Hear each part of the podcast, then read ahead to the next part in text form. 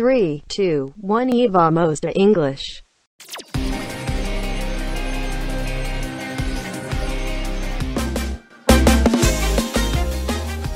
Oi, oi, gente linda! We are back for another episode, and today our conversation is going to be all about the role that vague language plays in our communicative performance. Além de tratarmos amplamente dos pontos positivos e negativos de uma linguagem vaga, também teremos a estrela do episódio, o sufixo ish seu significado e aplicações na formação de palavras com sentidos que, apesar de não muito precisos, são bem comuns na comunicação do dia a dia. So, are you ready to get to know a bit more about the ins and outs of broad and unspecific language? It's a pleasure to have you here today, and I hope you enjoy what I have in store for you.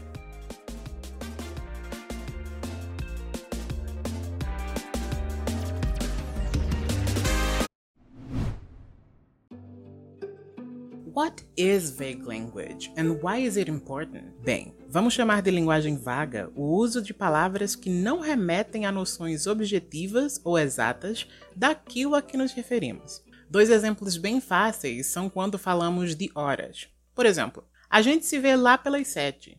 Ou quando falamos de altura. Ela é meio alta. Para a versão em língua inglesa desses dois enunciados, podemos dizer, para a primeira sentença, See you guys at seven-ish. Ou então, see you guys at around seven. E para a segunda sentença, a gente pode falar she is tallish, ou então she is kinda tall, kind of tall. Esse uso de construções que não são específicas nos ajuda a estabelecer uma relação mais descontraída com o assunto do qual falamos, pois ao não sermos criteriosos em nosso vocabulário, damos a impressão de que somos mais amigáveis ou flexíveis. Também há o fato aí de que os contextos que requerem pontualidade ou exatidão na medida de estatura das pessoas são, em sua grande maioria, mais formais. Lembremos-nos de que diferentes níveis de registro, e nesse caso de clareza, pertencem a diferentes contextos de uso da língua. Logo, se o contexto é menos formal, naturalmente a nossa linguagem vai ser menos exata. Faz sentido, então, dizer que a língua é multifacetada, porque ela tem várias faces e nem todas as faces são adequadas para todos os contextos de uso da língua. Assim, apesar de a linguagem vaga não ser recomendada para a escrita e fala mais rígidas, é também verdade que ela tem a sua validade assegurada por todos os outros contextos em que a exatidão não seria um critério indispensável, mas uma barreira que deixaria as conversas engessadas.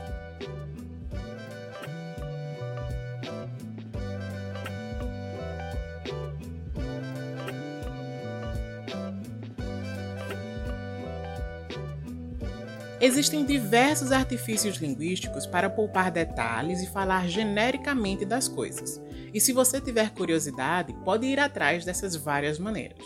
Quanto mais você se expuser à língua em sua forma autêntica, ou seja, por meio de gêneros não didáticos, mais terá acesso a expressões vagas e mais se aproximará de um uso cada vez mais coloquial da língua.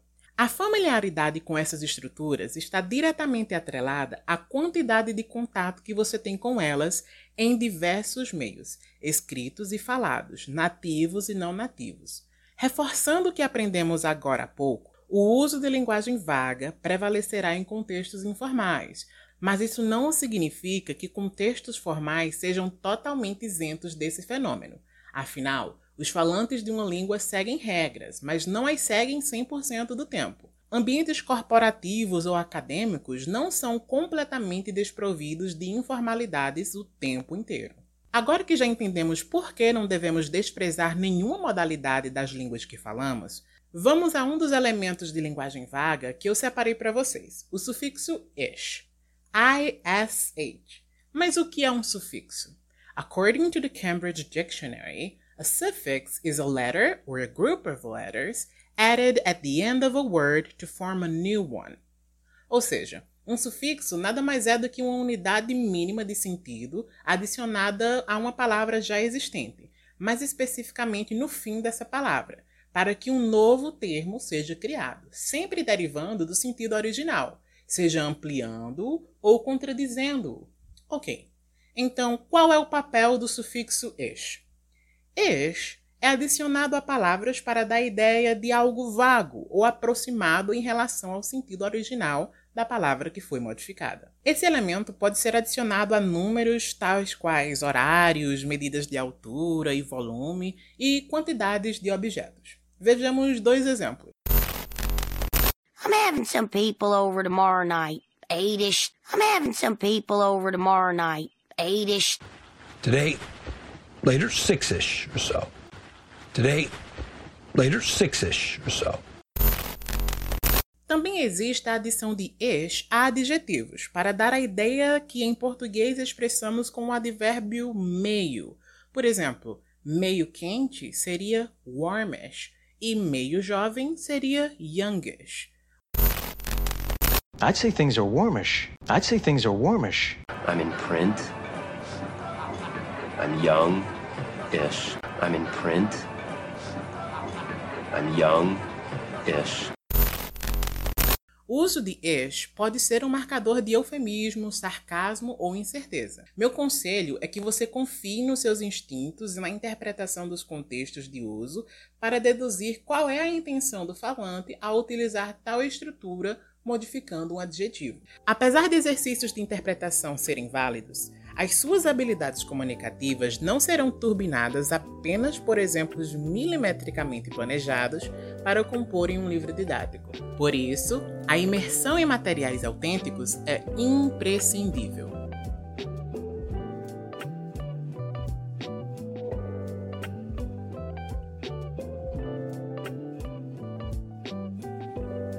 Caminharmos para o encerramento do podcast, também vale apontar que ish pode acompanhar advérbios, como acontece nos exemplos a seguir, em que later vira laterish e right vira rightish.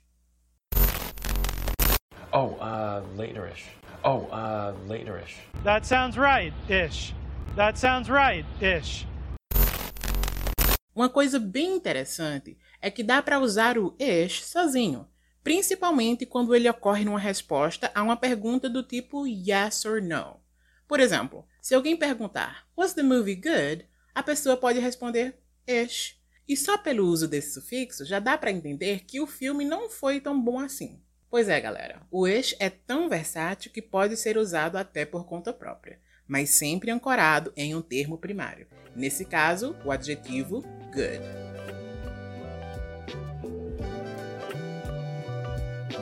Como eu tenho pregado a palavra do conteúdo autêntico, nothing more fitting than ending the episode with a recommendation of a media production that has the suffix ish in it. Trata-se da série de comédia de situação Blackish, estrelada por Anthony Anderson, Tracy Ellis Ross e Lawrence Fishburne, e conta com episódios de 20 a 22 minutos. O seriado aborda as implicações socioculturais de uma família de classe média alta composta por pessoas pretas. Para entender o título da série e por que, que ele é Blackish, é só assistir e compreender as nuances do que significa ser uma pessoa preta nos Estados Unidos e o que isso tem a ver com classe social.